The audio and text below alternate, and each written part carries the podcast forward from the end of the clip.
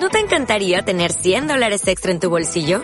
Haz que un experto bilingüe de TurboTax declare tus impuestos para el 31 de marzo y obtén 100 dólares de vuelta al instante. Porque no importa cuáles hayan sido tus logros del año pasado, TurboTax hace que cuenten. Obtén 100 dólares de vuelta y tus impuestos con 100% de precisión. Solo con Intuit TurboTax. Debes declarar para el 31 de marzo. Crédito solo aplicable al costo de la presentación federal con TurboTax Full Service. Oferta sujeta a cambios o cancelación en cualquier momento.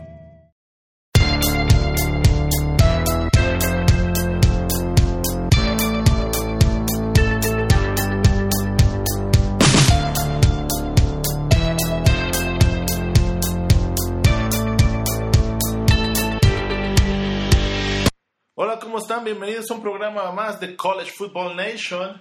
Eh, soy su anfitrión, Yayo Ortiz. Ante todo, muchas gracias eh, por hacernos parte de tu día, por estar en el gimnasio, en el trabajo, en tu casa, escuchando tu podcast sobre noticias de la NCAA, donde nadie más les está comentando, solo aquí en College Football Nation. Y ante todo, mm, qué bueno que ya empezó de nuevo la liga. Ya empezó de nuevo el back to football. Ya otra vez el fútbol americano forma parte de nuestras vidas. Gracias a Dios, después de una sequía de ocho meses, hemos regresado y uff, ¿cuántas noticias no han pasado o van a pasar? ¿Como cuáles? El regreso de Jim Harbour a su alma mater. Por fin ya se dio el día, no fue el retorno eh, que todo el mundo quería, pero vamos a hablar un poco más de eso. Eh, el tema de los eh, de Ohio State, qué ha pasado dentro del, camp, del campamento del campeón. Eh, también eh, cuáles han sido los upsets, upsets o sorpresas de la semana. También vamos a hablar un poquito de lo que está sonando mucho en las redes sociales, en que por qué Notre Dame no debería ser considerado eh, si llega de una forma invicta o con un récord ganador a, a formar parte de los Final Four o del College Football Nation. También uno de los temas que vamos a tocar es ¿Por qué los boletos del fútbol americano colegial son a veces más caros que el fútbol americano de la NFL para un juego de temporada regular? Y eso y muchas noticias más. No se despeguen y ahorita ya empezamos.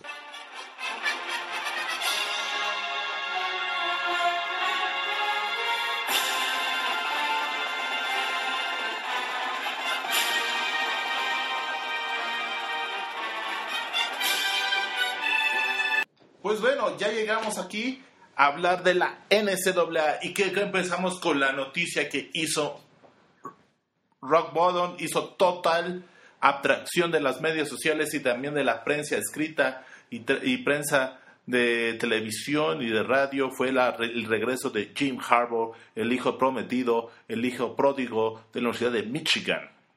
¿Qué pasó? Eh, Jim Harbaugh eh, se estrenó como head coach el pasado jueves contra la Universidad de Utah. ¿Qué pasó? El resultado no fue lo que tal vez el, el fan base o la fanaticada de la Universidad de Michigan esperaba, sino todo lo contrario.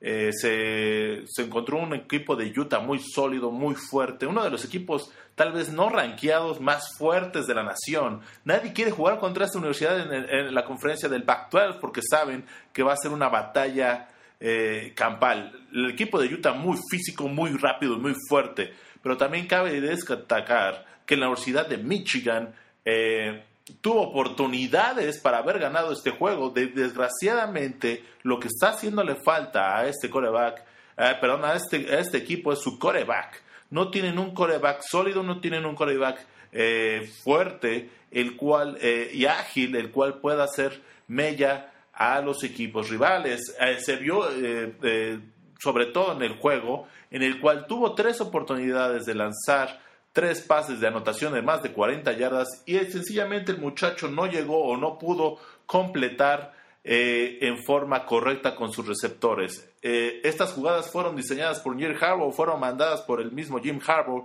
las cuales fueron preciosas porque encontraron huecos en la Universidad de Utah que desgraciadamente no se pudieron concretar por la falta de ejecución de sus jugadores. Pero bueno, hablando de eso, eh, Jim Harbaugh eh, en su historial de al fútbol americano colegial tiene un récord de 0-3. ¿Eso qué quiere decir? Que nunca ha ganado su primer juego de apertura en su primer año en la universidad. Pasó con eh, San Diego State, pasó con Stanford y ahorita está pasando con Michigan. Pero no pasa nada.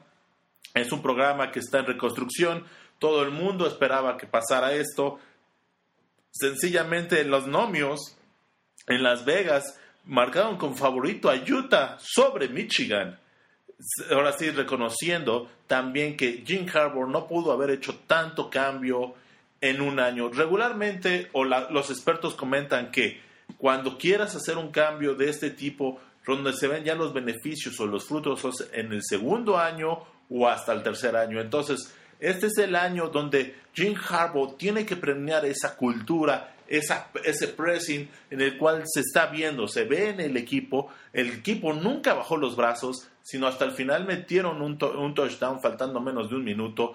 Eh, mandaron la patada corta, la onside kick y también pues, tuvieron a punto de recuperarla y poner en problemas a Utah al final de la temporada.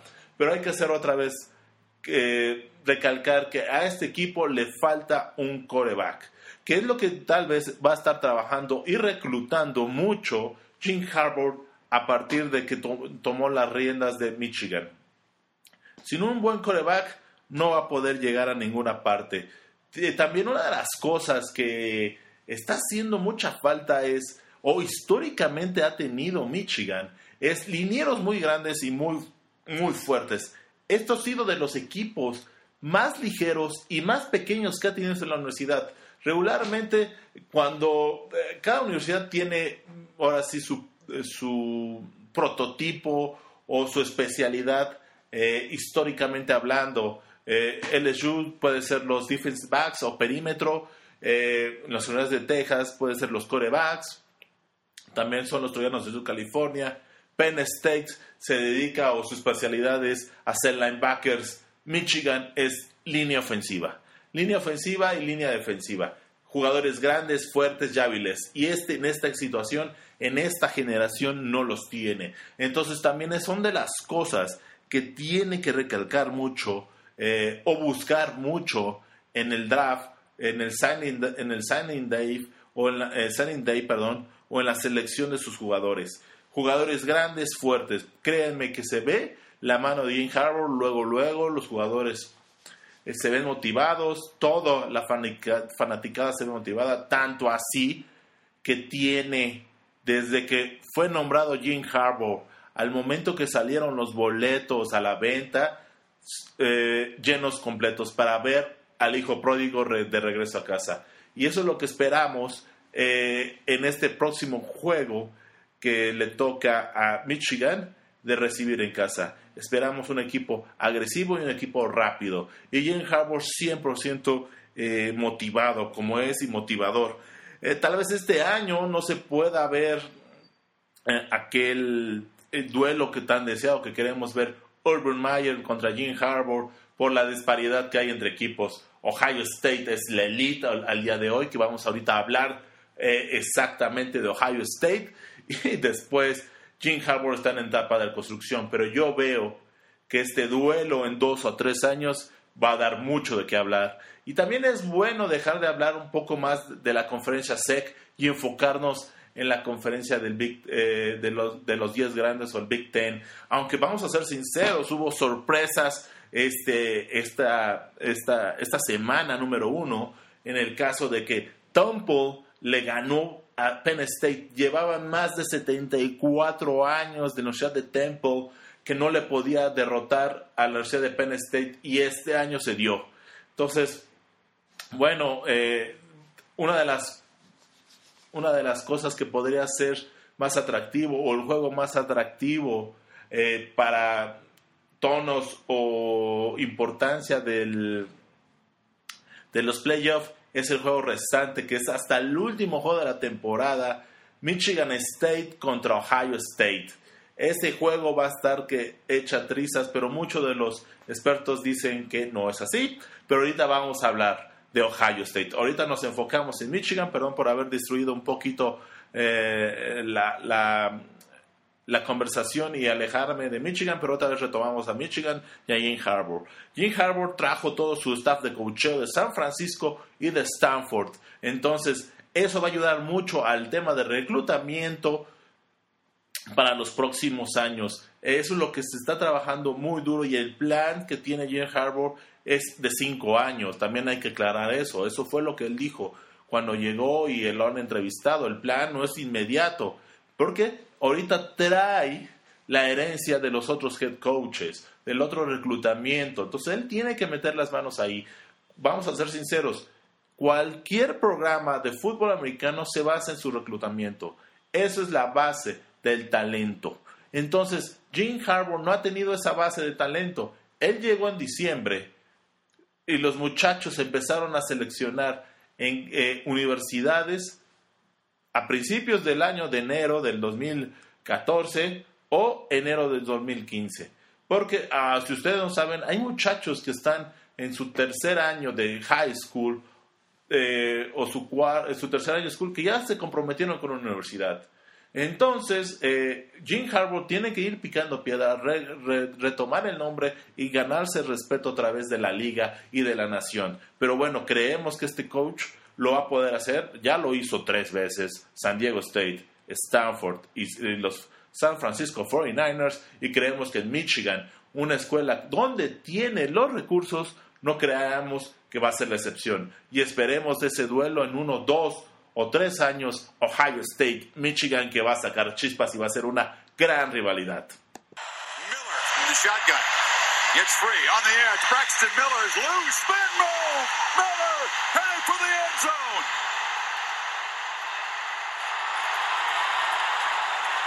You think he's made an impact in his first game at H-back? Wow.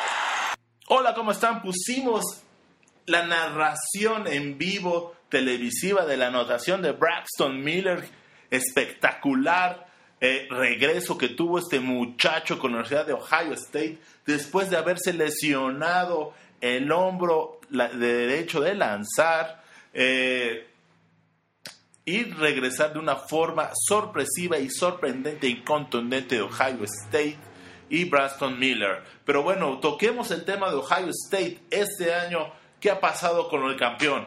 para aquellos que no sepan, ahora sí, la tripleta de corebacks se volvió nada más en dúo porque el coreback de último año, Braxton Miller, decidió a mitad de, pretemporada hacer pruebas eh, de ala, ala abierta. ¿Por qué? Porque desgraciadamente para su función o su beneficio no se ha podido componer al 100% de su brazo. Sí ha podido lanzar, sí puede tener la agilidad que antes tenía, pero todavía él resiente un poco su lesión. Entonces, para no dejar de jugar, debido a que este es su último año, es senior de la Universidad de Ohio, le propuso al coach, head coach Urban Meyer, que si podía probarse de receptor, dado que tiene unas habilidades físico-atléticas impresionantes. Y creo que nos dimos cuenta de eso, lo que pasó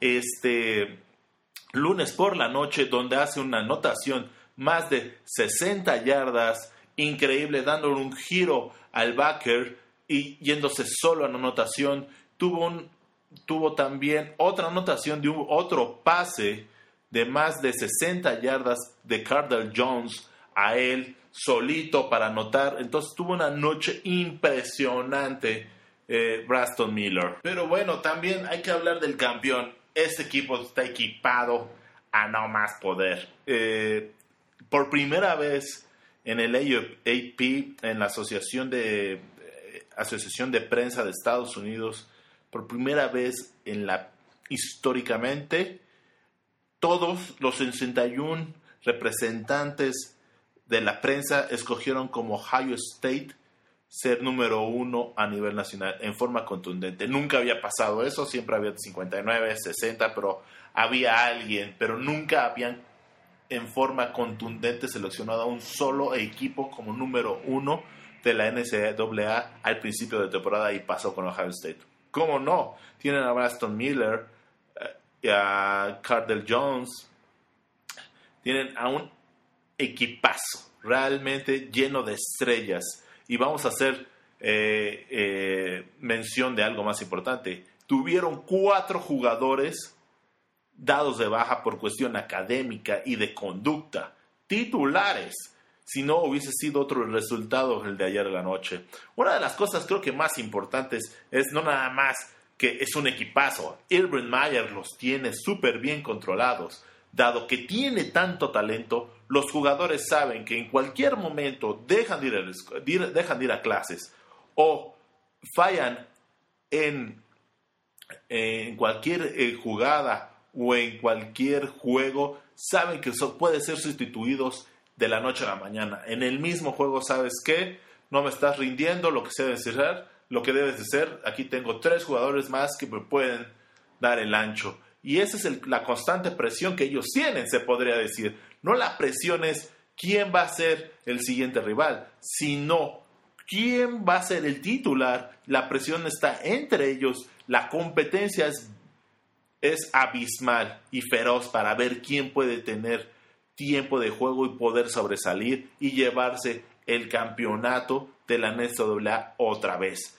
Pero veremos qué pasa, porque una de las cosas también que se está criticando mucho es que Ohio State no tiene un calendario tan fuerte. Y repasemos eh, cuál es el calendario. La primera semana lo que ya pasó fue Virginia Tech. Después van a Hawaii. Bueno, reciben a Hawaii. Después reciben a North Illinois. Reciben a Western Michigan tres juegos en casa, después tienen que salir por fin de visita a Indiana, reciben a Maryland, reciben a Penn State, van a la Universidad de Rutgers, tienen semana de descanso, reciben a Minnesota, van a Illinois, reciben a Michigan State y terminan yendo a la Universidad de Michigan en la rivalidad del estado bueno, en la realidad más grande que tiene Estados Unidos. Y por supuesto van a llegar a la final de los 10 grandes, a menos de que Michigan State pueda hacer algo al respecto.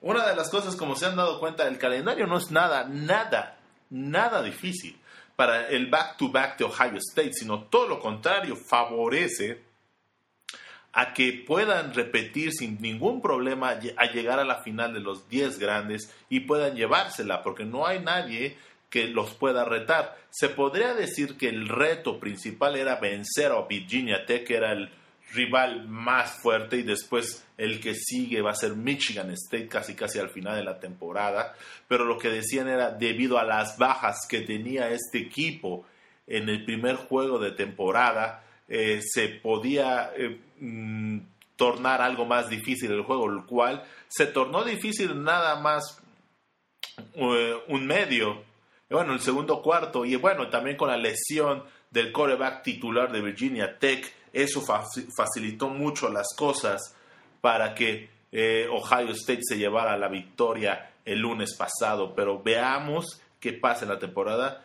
su principal rival son ellos mismos como ya vieron el calendario, no hay nadie más que los pueda derrotar, no hay nadie más eh, que les pueda hacer mella, solo ellos mismos, a menos que unas lesiones lleguen. Pero si de pronto Cardell Jones no puede, está Braxton Miller, está Barnett, hay demasiado talento en este equipo que ha construido Urban Mayer, el, head coach Urban Mayer, y esperemos a ver qué pasa. Eh, realmente no vemos que hasta la semana de Michigan State, la penúltima, pueda llevarse la victoria, pueda llevarse un susto Ohio State, no frente a Northwestern que el año pasado apenas lo pudieron derrotar. Tal vez, tal vez el único equipo que pueda ponerle un susto es la Universidad de Michigan, perdón, de Michigan, la Universidad de Minnesota, perdónenme, que el año pasado Ohio State se le complicó demasiado y apenas pudo derrotar por una anotación, por diferencia de 7 puntos, pero bueno, veremos qué pasa a, esta temporada del 2005 para el campeón, que lleva todos los reflectores, tiene todas las estrellas y realmente es increíble cómo ha acaparado la atención nacional este equipo desde, desde su head coach el talento que tiene en la universidad y la historia que tiene. Y veremos que si por primera vez en su historia pueden tener un back-to-back de campeonatos.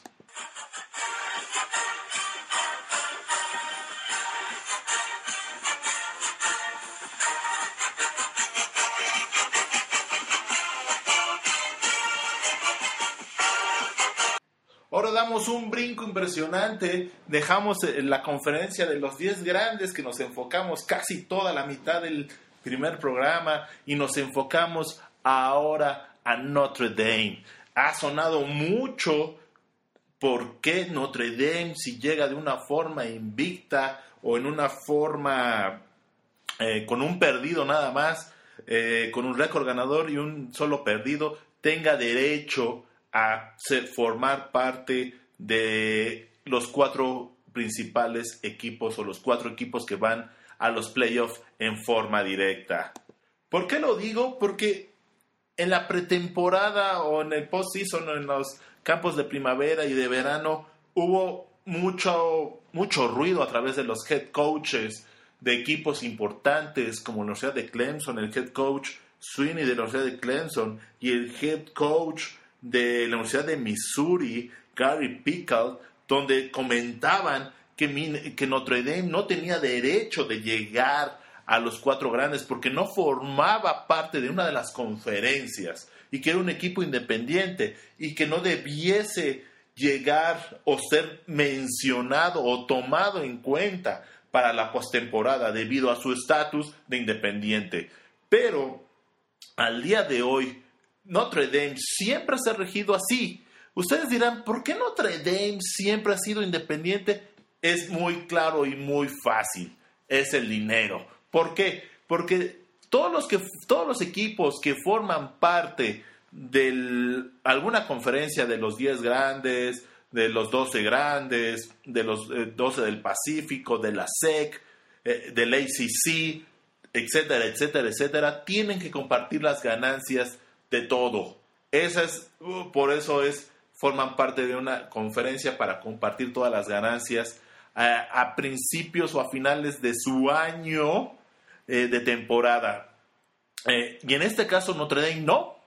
Notre Dame recibe todo lo que él genera, lo recibe para sus propios bolsillos. Tiene un convenio con la CBS muy fuerte de dinero por años, porque ha sido de las universidades más ganadoras. No es, no ha sido, es la universidad más ganadora históricamente hablando en juegos o en porcentaje ganados. También tiene muchísimos campeonatos de la NCAA eh, es un nombre que atrae mucho. Eh, es una universidad católica, eh, el cual también atrae mucho nivel educativo. Es una universidad, ¿qué se podría decir? Elite en todos los sentidos, académico y, deportivo, que se enfocan también mucho a la gente. si no se han tenido la oportunidad de estar en ese campus, es un campus hermoso, es se podría decir, no muy, eh, eh, con mucho dinero, no se ve muy ostentoso, pero mantiene esa calidad y ese prestigio y, esa, y ese amor a la educación sobre todo. Entonces, por eso Notre Dame se le menciona que no debiese formar parte de los cuatro grandes o de los Big Four o de los eh, de la final del Big Four debido a que pues en su estatus de independencia lo prohíbe. Pero pues, uno de los argumentos más importantes es de que ningún equipo independiente tiene el calendario que tiene Notre Dame. ¿Ok? Una, Notre Dame sí forma también parte de una conferencia.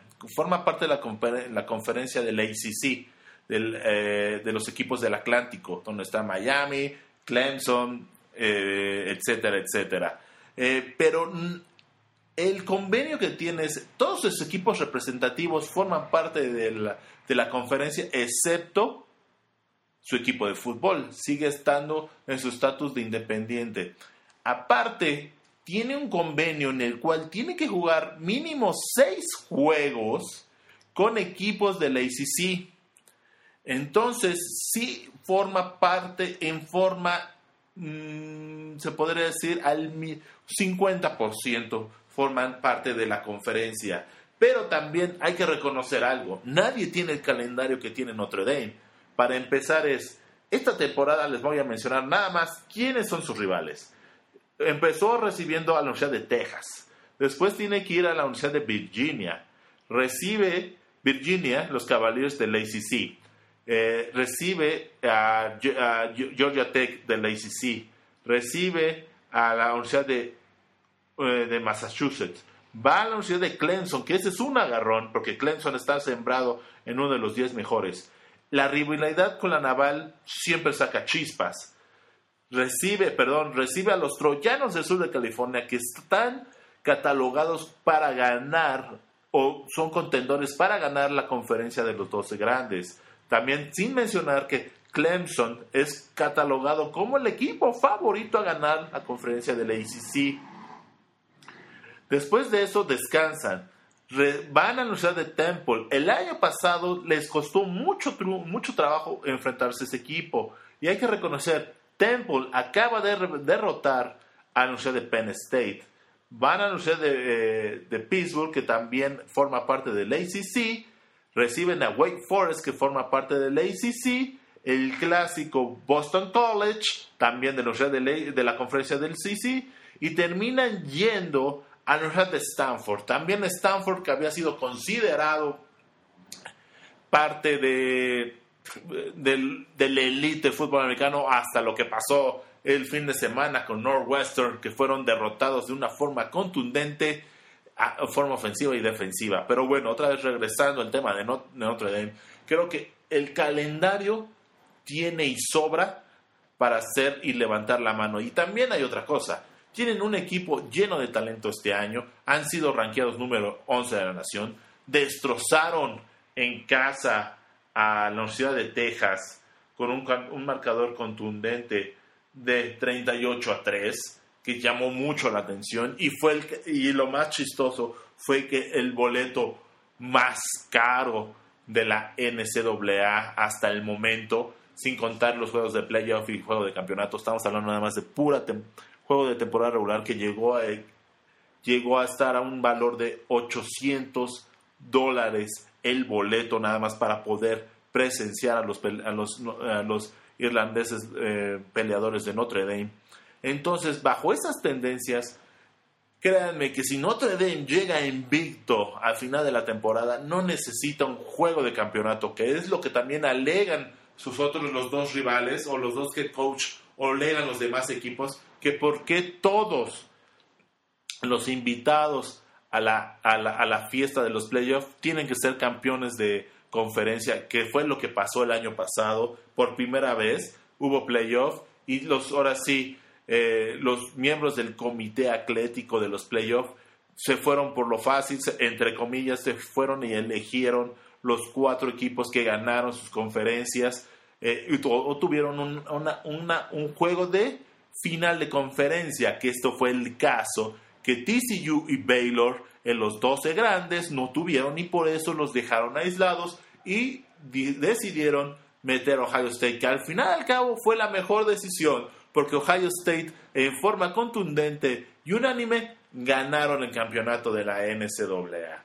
Entonces, estamos viendo que Notre Dame eh, tiene los elementos para hacerlo. Veamos qué pasa Veamos eh, en, el, en, el transcurso de la temporada qué nos puede dar, si se puede dar esta, esta, situación que Notre Dame llegue en forma invicta o con un solo perdido al final de la temporada y, y que el comité lo mencione para ser parte de, la, eh, de, la, de los playoffs. Si llegase a darse el caso en que nada más tiene un perdido y Notre Dame no es mencionado o no es favorecido en, dentro de los cuatro primeros, veamos qué, está, qué pasará con esta universidad los próximos años. Si se incorporará a una conferencia o seguirá en su estatus de independiente. Veremos qué pasa. El nombre de Notre Dame pesa mucho en este equipo, en esta, perdón, en esta nación, en, esta, en estas competencias.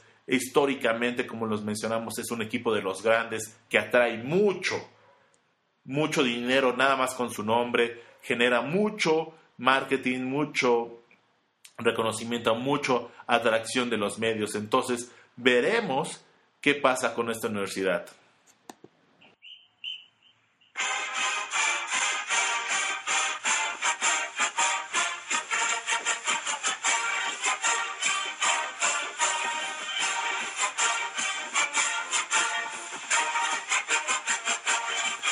Y bueno, ¿por qué tocamos otra vez The Fighting Son de los peleadores irlandeses de Notre Dame? Porque otra vez se llevaron las palmas esta pretemporada por llevarse los boletos más caros de la temporada regular. Ahora sí, entre los primeros 25 juegos más caros, los peleadores irlandeses de Notre Dame se llevaron seis juegos más caros. Es increíble, como les mencionaba, Notre Dame jala mucho dinero, donde el boleto más caro fue el de la semana pasada contra los de Texas, con un valor estimado de 850 dólares. El número 2 se lo llevó el juego de los Troyanos de California contra Notre Dame con un valor estimado de 520 dólares. El tercer juego más caro es Alabama-Georgia el 3 de octubre con un costo estimado de 510 dólares. El cuarto juego más caro es Alabama-Auburn con un costo de 472 dólares. Y el top 5 el último eh, del quinto juego más caro es LSU Alabama con un costo de 440 dólares. ¿Por qué hay tanta disparidad entre la NFL y la NCAA? Es sencillamente porque, bueno, muchos, eh, muchas universidades o, locaciones donde están las universidades no hay equipo profesional de la, eh, de la NFL y eso es importantísimo porque la gente se siente atraída, se siente identificada con su equipo de su estado. Muchos de esos eh, fanáticos o gente que vive ahí estudió en la universidad, entonces es su alma mater Tal vez no es como en otras universidades en Latinoamérica, en el cual uno se siente extra súper orgulloso de la universidad de donde viene, porque tal vez no tengamos esa eh, cultura deportiva que lo tienen aquí en, Norte, en Estados Unidos. Eh, pero otra de las situaciones es que cada juego cuenta. Si ustedes, como hemos hablado a través históricamente de este programa es que cada juego cuenta. Si llegas a perder uno, puedes quedar eliminado de los playoffs o tener, pase, o tener un pase a la final. Entonces, como se los puedo mencionar, en la NFL si llegas a perder un juego, no importa tanto, puedes tener de, históricamente un, récord de 8 ganados, 8 perdidos y todavía colarte a la postemporada en la NFL y aquí no. Aquí con un juego que pierdas puedes quedar fuera de la gran fiesta. Entonces, eh, por eso es la situación donde los juegos más atractivos o con mayor rivalidad cuestan tanto dinero y no es tan, eh, eh, parejo con la NFL. Ah, ah, puedes tener juegos muy atractivos como un Open Season que va a ser Patriotas contra Steelers, donde puedes conseguir boletos todavía accesibles a 100, 200 dólares y no se van a la estratosfera a 850 dólares como de, contra el juego de Notre Dame con la Universidad de Texas. Ese era el boleto más barato, no era el más caro, quedo, cabe aclarar. Los, los importes que di son los boletos más baratos para ese juego. Estamos diciendo que te toca la sección de hasta arriba y hasta, hasta atrás, ¿no? Nada más es ahora sí se podría decir, es ir a vivir el ambiente de un juego de fútbol americano colegial, que el cual sí es muy distinto a un juego de la NFL, debido a que, como les mencionaba anteriormente, van toda la familia, va gente de la tercera edad, eh, va exalumnos, van de otro, vienen de otro estado a ver a su universidad jugar y llevarse la gloria. La base también de los estudiantes forma una pieza importante para que el ambiente de la, de, eh, el ambiente de un juego colegial sea distinto al de la NFL. Las bandas también forman parte. Eh, es todo un ambiente increíble que si ustedes tienen la posibilidad de ir a un juego, primero vayan a un juego de la NCAA antes de un juego de la NFL y podrán vivir una experiencia totalmente distinta y lo puedan comparar. Una de las recomendaciones que yo les puedo dar es que si ya van a hacer el gasto, es que vayan a una a un estado donde tengan equipo de fútbol americano profesional y equipo de la NCAA para que pueda valer la pena y puedan comparar y puedan vivir la experiencia muy, ahora sí, muy cercana y puedan comparar y pueden decir, wow, son totalmente distintos. No estoy diciendo que la NFL no sea un gran ambiente o, sea un buen espectáculo malo, sino todo lo contrario, pero ah, no se compara, es algo bien, bien distinto. Y bueno, ya con esto los dejo, se nos acabó el tiempo. Antes de todo, otra vez, eh, muchas gracias por formarnos eh, parte de su día. Soy Yayo Ortiz, nos pueden encontrar en Facebook, en nuestra página de eh, College Football Nation MX, donde estamos posteando videos, noticias que no salen tan comunes eh, en, las en, nuestros medios latinoamericanos. El objetivo de esta página y de nuestro podcast es informar todo lo que está pasando en la NCAA y ustedes estén enterados. Bueno, ante todo, muchas gracias. Nos faltaron decir noticias, claro está el tema de los transferibles en Oregon y Florida State. Esperemos tocar el tema la siguiente semana y muchísimas otras cosas más. Peyton Manning levantó la mano para regresar a la Universidad de Tennessee y ser coach. Ya se imaginarán, eso también lo vamos a hablar la siguiente semana. Hay demasiado de qué hablar. Estamos hablando de más de 100, 120 universidades y todos tienen noticias. Entonces, eh, ante todo, muchas gracias y estamos en contacto. Disfruten el programa, disfruten la temporada. Gracias a Dios ya tenemos otra vez fútbol americano colegial de regreso en nuestras vidas y podemos eh, disfrutarlo y se acabó la sequía. Disfruten su fin de semana. Hasta luego. Gracias. Bye.